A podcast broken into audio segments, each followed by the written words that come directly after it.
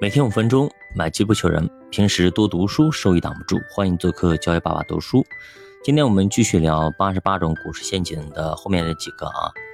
心理陷阱第五十七就是相信专家的话。股市上的专家太多了啊，营业厅里啊，同事中都有，网上更多，各种平台都有。打开电视机，有一堆人在天天分析股票。打开某音、短视频。某视频号等等等等都是，但是这些专家其实呢，并没有什么卵用。有很多我的同事啊朋友认为我是专家，其实呢，我并不是专家，我也不这么认为。因为对于未来的预测，全都是瞎猜的啊！这叫什么？这叫做随机漫步啊！有本书专门介绍这个，叫《随机漫步》，大家可以去看一下。即便是股神巴菲特。他也只对他投资的那几家公司很熟悉而已，而不是说整个市场他都熟悉，几千只股票他都非常熟。所以，你问索罗斯 A 股会怎么走，他也只能说啊，随便弄一下，抛硬币扔鞋。再强调一下，什么是专家？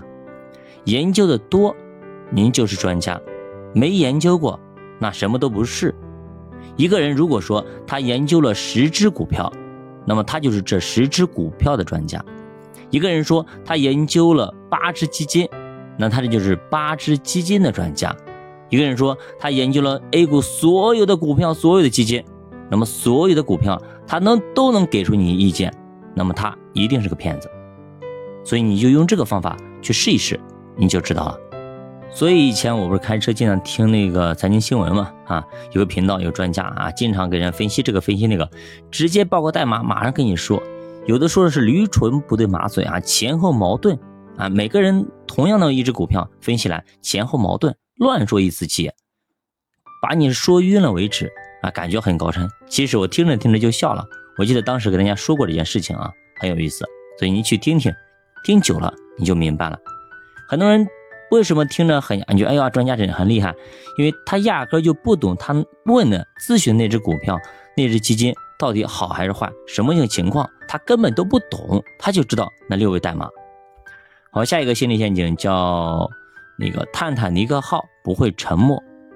每个人或多或少都会受到周围人的影响，比方说啊，你跟一堆人同时回答问题，人家都说一加一等于三。是个明显错误的答案，但是呢，别人都说了一加一等于三，你这个时候呢，可能就会怀疑，嘿，咋回事？难道是脑筋急转弯吗？于是呢，你也会跟着说一加一等于三，虽然你非常确定一加一等于二。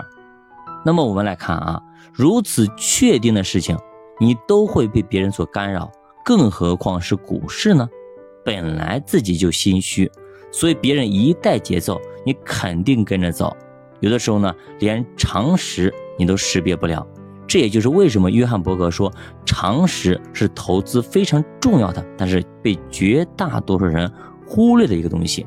所以你如果是掌握了常识，你很多时候是可以战胜绝大多数投资者的。好，下个陷阱叫以貌取人。比方说啊，你看到一个人高马大、肌肉发达的人。你会怎么想？哎呦，一米九、两米的个子，这哥们肯定是打篮球的，对吧？但其实中国职业篮球队员一共才几百个人，所以你猜对的概率非常非常小。股票投资上也容易犯这个错误。比方说啊，有一个人说，一只股票上涨之前一定要底部放量，有底部放量的时候呢，它才能上涨。所以呢，你就去找这个底部放量的形态。但是你找了好久后才发现，底部放量不见得全都会涨，甚至大涨的可能性并不大。这就好比说啊，打篮球的全都是大高个，但不见得大高个都是打篮球的。还比如说踢足球的，一般个子都比较矮，那并不是说矮个子都是踢足球的。所以这就是技术分析的最大的误区：往左说全都对，往右说全都错。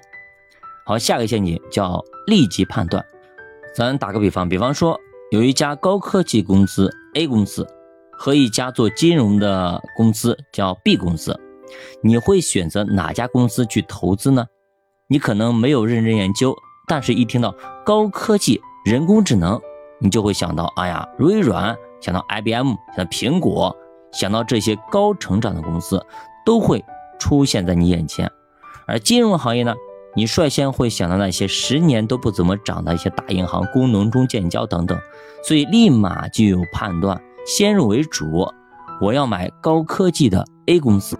但是其实高科技公司多如牛毛，太多太多了，其中有很多很多都是垃圾公司，你能抓住下一个微软的概率微乎其微。这家公司能不能成为微软，能不能成为 IBM，能不能成为苹果，不得而知，而且概率非常非常低。好的，那今天这几种陷阱，你有没有跳进去过呢？欢迎大家点赞、收藏、关注、转发、留言，再见。